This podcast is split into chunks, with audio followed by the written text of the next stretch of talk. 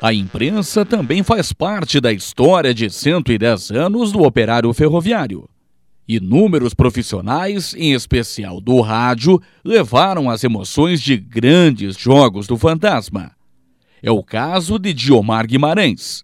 O cronista esportivo herdou de seu avô a paixão pelo operário e, com o passar do tempo, seguiu acompanhando através do rádio. Foi através do meu avô, o seu Marques Guimarães, que exerceu todos os cargos na diretoria do operário, inclusive de presidente. Meu avô foi um, um grande operariano, né? apesar do meu pai é, ter sido torcedor do Guarani. Então existia né, essa divisão, mas com o desaparecimento do Guarani para o futebol profissional, a gente seguiu, às vezes, do meu avô. Né? Na verdade, a, a já havia essa tendência, né? Em, função de que o operário era sempre uma, uma vamos dizer, uma referência no futebol de Ponta Grossa. Não que o Guarani não fosse, né? Mas o meu avô contava muita, muita história, é, enfim, e a gente foi se interessando, eu, meus irmãos, né? Fomos nos interessando pelo Operário. Quando em 1969, então, eu assisti o primeiro jogo do Operário contra o Rio Branco de Paranaguá, onde o Operário venceu por 4 a 0. E aí iniciou uma paixão desde os meus 9 anos de idade, 8, 9 anos de idade, que passei, né? Foi o primeiro, um dos fundadores da primeira torcida organizada do interior do Brasil, que é a TUF, Torcida Unida do Fantasma, que depois veio em 1981 mudar de nome para a Torcida Trem Fantasma, que é uma torcida que hoje é a torcida oficial do Operário Ferroviário. Depois disso, passei é, por cargos diretivos dentro do clube, fiz parte do Conselho Deliberativo e desde 1990 estou na imprensa é, esportiva, onde, sem dúvida nenhuma, a gente no microfone precisa ter uma, uma certa imparcialidade, a gente procura ter, mas sem dúvida a paixão pelo clube ela é, é muito grande. Para o experiente radialista, grandes jogos ficaram marcados na memória. É contra o Curitiba em 1990, em maio de 90, o Germano Krieger com 10 mil pessoas e o Operário venceu o jogo por 1 a 0. Foi meu primeiro ano na imprensa, né? gol do Celso Reis.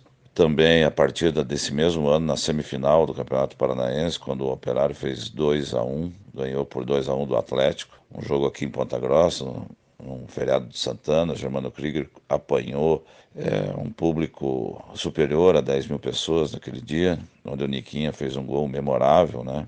Infelizmente, o Operário daí no segundo jogo, lá na capital do estado, com um gol de pênalti marcado pelo Luiz Carlos Pino de Abreu, perdeu a oportunidade de ir fazer a final contra o Curitiba Futebol Clube.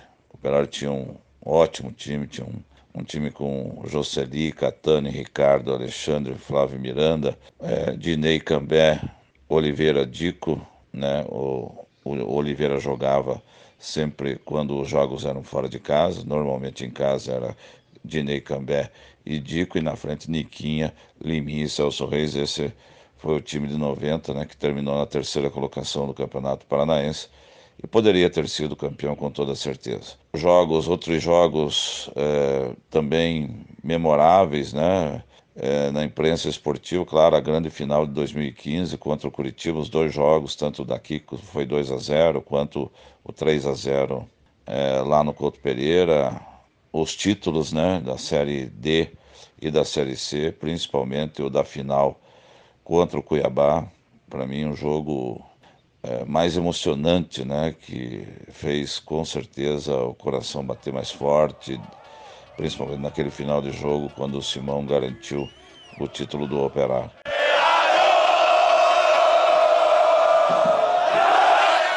Além das dificuldades em campo para o operário, a imprensa também encontrava seus adversários. Segundo o radialista Júlio César Gonçalves, em alguns casos era preciso improvisar para levar as emoções das partidas para o torcedor do Fantasma. Teve situação em que nós fizemos transmissões, transmissões no plural de jogos do Operário pela divisão de acesso do Campeonato Paranaense.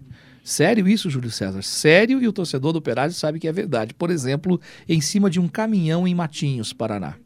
e o Operário na divisão de acesso do Campeonato Paranaense. Mas tivemos que atravessar com um cabo, ir para uma casa em frente ao campo de futebol, onde o proprietário da casa muito gentilmente nos ofereceu energia elétrica para nós podermos fazer funcionar os equipamentos. E, e, quando eu digo nós, não somente nós à época, a Coirmã Rádio Clube Ponta Grossense, as demais emissoras coirmãs aqui de Ponta Grossa, inclusive a CBN também, né? Porque os equipamentos eram outros. E, obviamente, que as dificuldades eram muito grandes. É, foram algumas vezes em que isso aconteceu. É, mas foi em um jogo no Nordeste que o radialista vivenciou momentos de tensão nas coberturas do operário. Foi lá na Paraíba, em Campina Grande, onde o operário ia enfrentar o Campinense em jogo decisivo pela Série D do Campeonato Brasileiro, onde o operário voltou de lá classificado nas penalidades máximas. A época, o goleiro Paulo Sérgio salvou o operário nos pênaltis. Treinador era Itamar Chuli, do operário ferroviário. O Operário tinha recém sido campeão paranaense de futebol, já vamos falar disso também. Mas quando o ônibus do Operário tentou adentrar o estádio, eh, não são torcedores, você sabe o meu ponto de vista sobre isso. Alguns bandidos infiltrados na torcida do Campinense vieram até o ônibus do Operário e literalmente detonaram. E uma colega de imprensa, ela tentou ficar na porta do ônibus, no ônibus para entrevistar Itamar Schulli, jogadores do Operário, então, que não saíam do ônibus e os torcedores foram para cima dela. Quando eu percebi isso, e até hoje eu, eu fico pasmo da situação que aconteceu, eu fui, me adentrei, os torcedores, eu não estava ainda com um uniforme exatamente na época, repito, da Coirmã Rádio Clube Ponta Grossense, e literalmente salvei ela ali. Natural de Itararé, interior de São Paulo, Cândido Neto iniciou sua trajetória nas coberturas do Fantasma no fim da década de 80, quando chegou à cidade de Ponta Grossa. Eu comecei a cobertura do Operário Ferroviário, a participar da cobertura dos jogos, dos treinos, do dia a dia do Operário.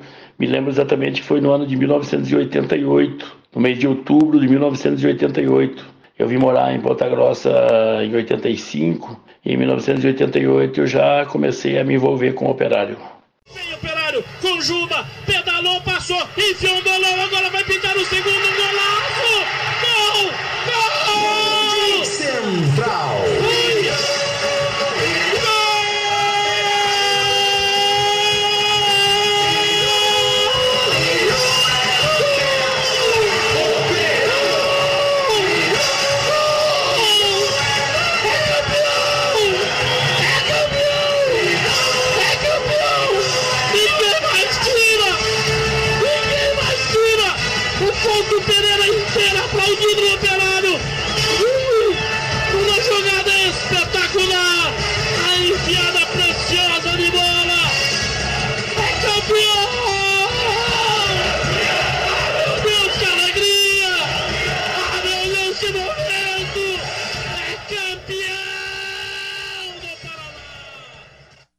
Essa narração definitivamente rodou o Brasil.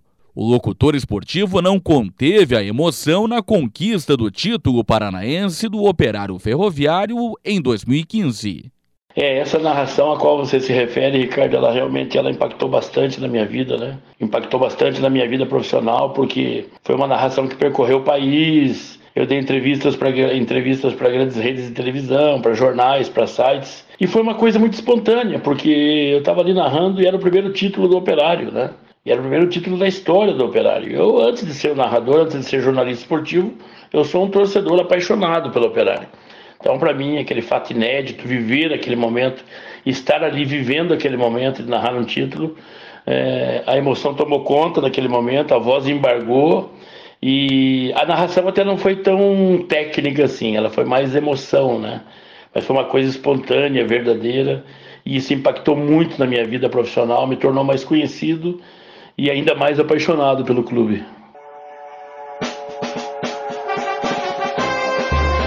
Mesmo com o dever de informar, a paixão pelo operário é compartilhada com orgulho pelos profissionais. O operário é a grande paixão da minha vida, fora a minha família. Né? É um amor incondicional dentro do futebol operário. Tenho meu time em São Paulo, que é o Palmeiras, mas eu não, não vivo Palmeiras, né? não vivo o dia a dia do Palmeiras, não vivo absolutamente nada do Palmeiras, né? E vivi muito, vivi e vivo o operário todos os dias. Né? Então não há um dia que eu não fale do operário sem estar falando no microfone da, da emissora em que eu, que eu trabalho. Não há um dia que eu não converse com alguém sobre o operário, que não seja reconhecido no mercado, que eu não seja reconhecido em, nas ruas, em lojas, em restaurantes, que as pessoas não, não venham até a mim para falar é, sobre o operário, né, buscar informações. Oh, e, e, então o operário é a grande paixão da minha vida. Para mim, como cidadão pontagrossense, eu tenho uma admiração enorme pelo operário ferroviário. Eu tive a minha oportunidade de ser um atleta do operário ferroviário e fiz uma opção de vida. Outros grandes amigos trabalharam no operário ferroviário, uh, mas a direção do operário faz todos os esforços e eu reconheço isso. Reconheço sim tudo aquilo que é feito pela direção do Operário Ferroviário e tenho um carinho muito grande. Sou sócio torcedor do Operário, ainda que nós de imprensa não precisemos pagar para adentrar o estádio. Eu faço questão de, à medida da possibilidade minha financeira, dar a minha contribuição para o Operário Ferroviário e é muito importante para nossa cidade, para nós que somos apaixonados pelo futebol, o nosso fantasma da vila com toda certeza. O Operário representa muito na minha vida, não apenas como time de coração, mas também como algo que promove meu trabalho, algo que me ajuda no dia a dia, que se tornou fundamental para o meu sustento, inclusive, porque é através do operário que eu tenho os meus programas em rádio, em televisão, né? E o meu principal produto, assim como de muitos companheiros, é o Operário Ferroviário. Então, além de clube do coração, além de time da cidade, nosso maior representante, no meu caso, é também muito importante para o meu sustento, para o sustento do meu trabalho profissional. Então, o Operário tem significados muito importantes na minha vida, porque, como eu disse, além de eu gostar como torcedor, como clube do coração, também ele me ajuda no meu dia a dia. A história alvinegra é um é estrada florida do